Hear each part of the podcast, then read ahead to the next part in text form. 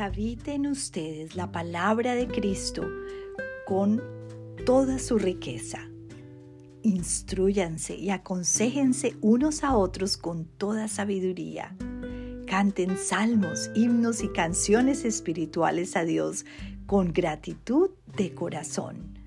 Colosenses 3:16 Amado Jesús, tu palabra es una lámpara a mis pies y una luz en mi sendero cada día.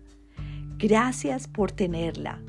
Hoy me llama poderosamente la atención la frase la palabra de Cristo con toda su riqueza, pues me invita a una profunda reflexión sobre lo que son realmente los muchos tesoros divinos somos tan afortunados con las bendiciones divinas y apenas vislumbramos su grandeza.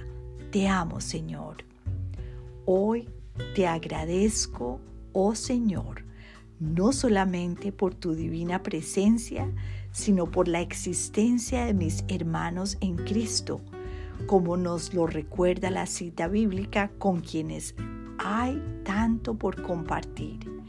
Ayúdanos, Señor, a llenarnos hoy de tus principios de vida que nos alimentan y reconfortan en gran manera.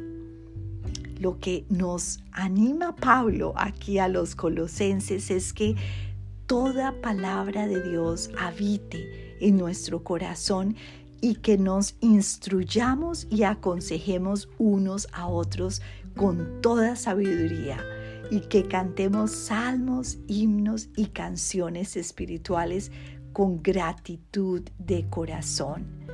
No podemos vivir solos, aislados, nos necesitamos unos a otros. Dios nos creó para vivir en comunidad.